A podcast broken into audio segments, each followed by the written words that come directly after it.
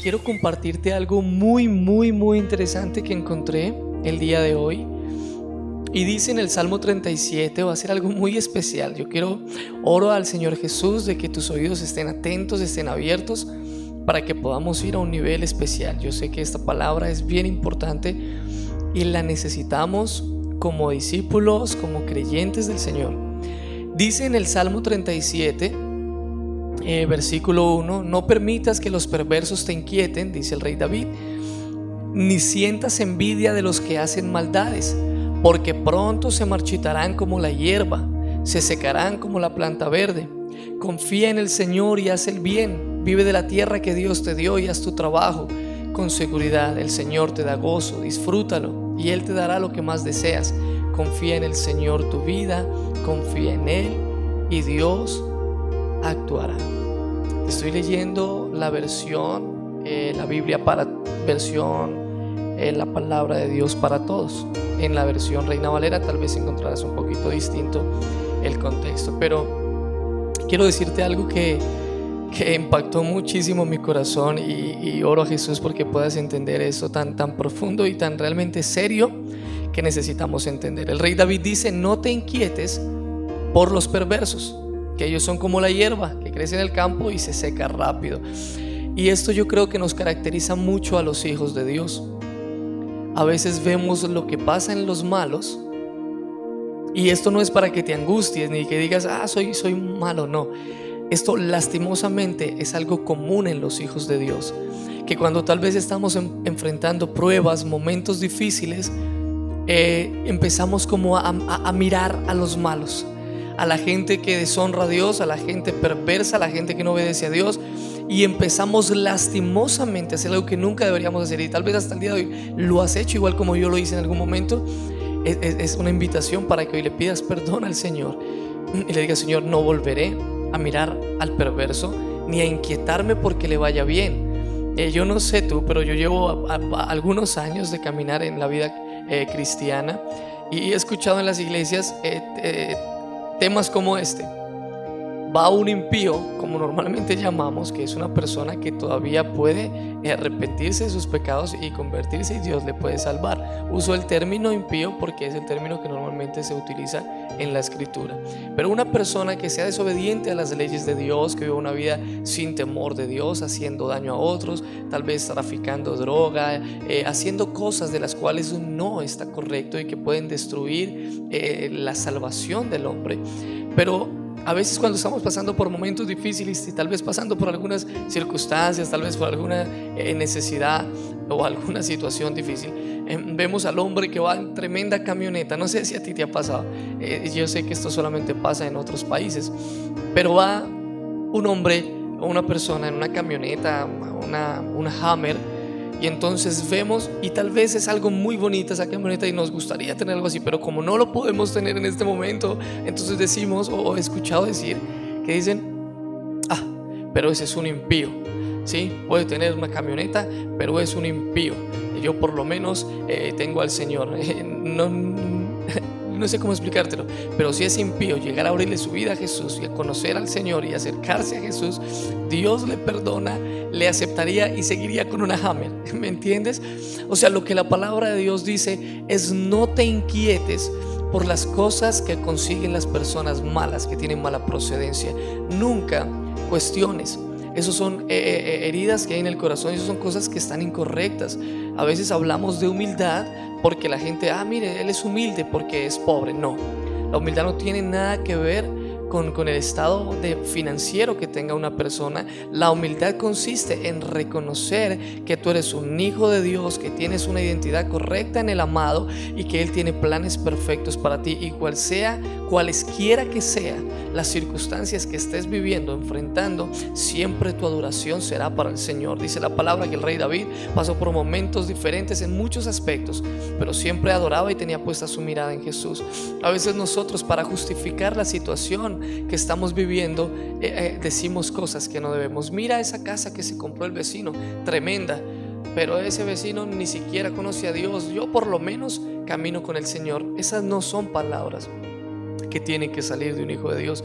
Y tal vez tú has dicho esto, quiero decirte hay una raíz de amargura en tu corazón y eso puede un día hacerte mucho daño. Y este es mi deseo hoy, que tú puedas rendir este, tu corazón a Jesús en esta hora y que le digas, Señor, mira, es cierto, tal vez yo he visto personas y he deseado y, he tal vez hablado mal, he codiciado cosas que no tengo, que he visto en otros y he querido hablar de manera incorrecta. Dios tiene cosas hermosas para ti.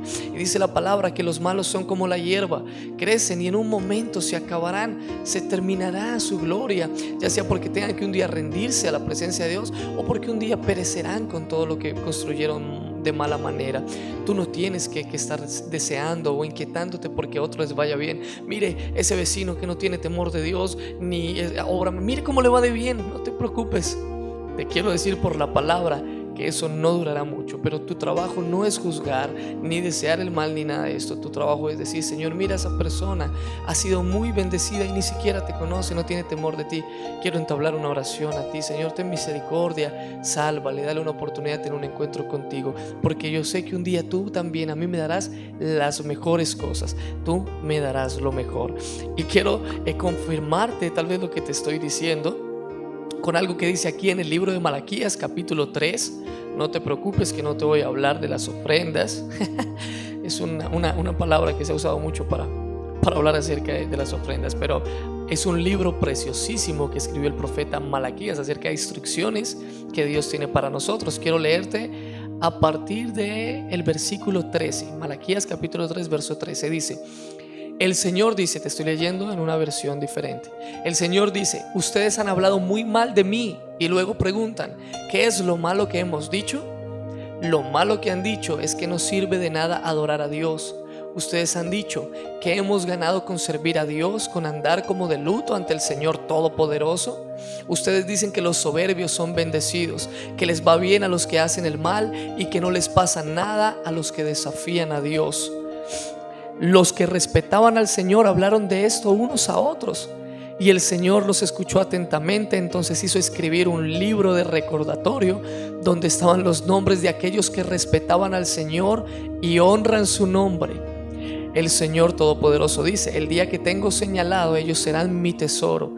Tendré compasión de ellos como el papá con el hijo que lo obedece.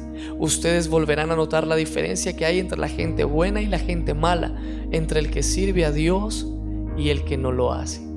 Esta palabra es profunda, es, es, es muy poderosa. Yo quiero que la atesores en tu corazón.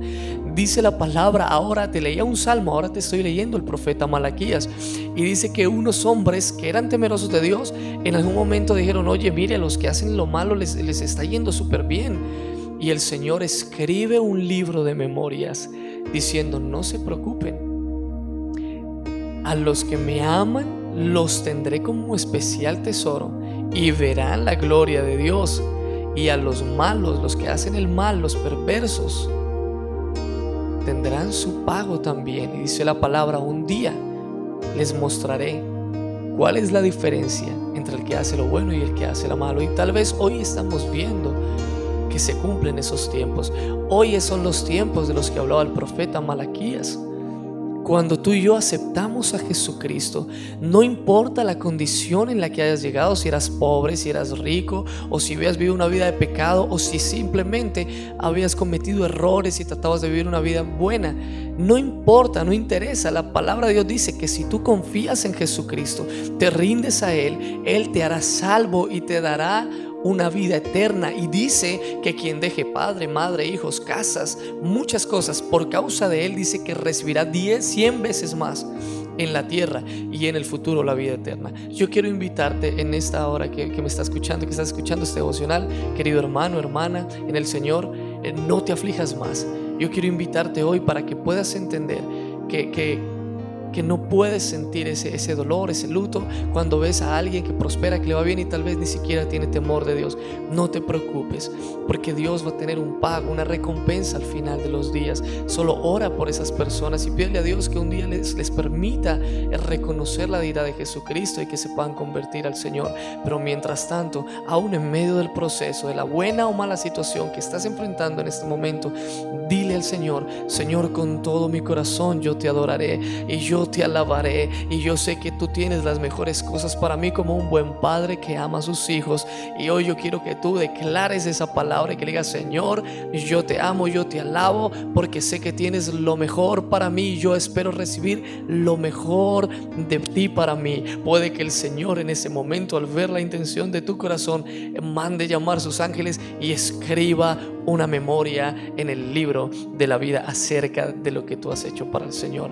Querido hermano, yo te bendigo. Declaro que en esta semana Dios abrirá las ventanas de los cielos, recibirás bendición hasta que sobre, abunde y verás la gloria de Dios, la mano del Señor sobre tu vida en el nombre de Jesús.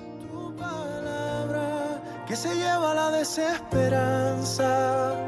Tu palabra que aunque pase en el cielo y la tierra nunca pasará.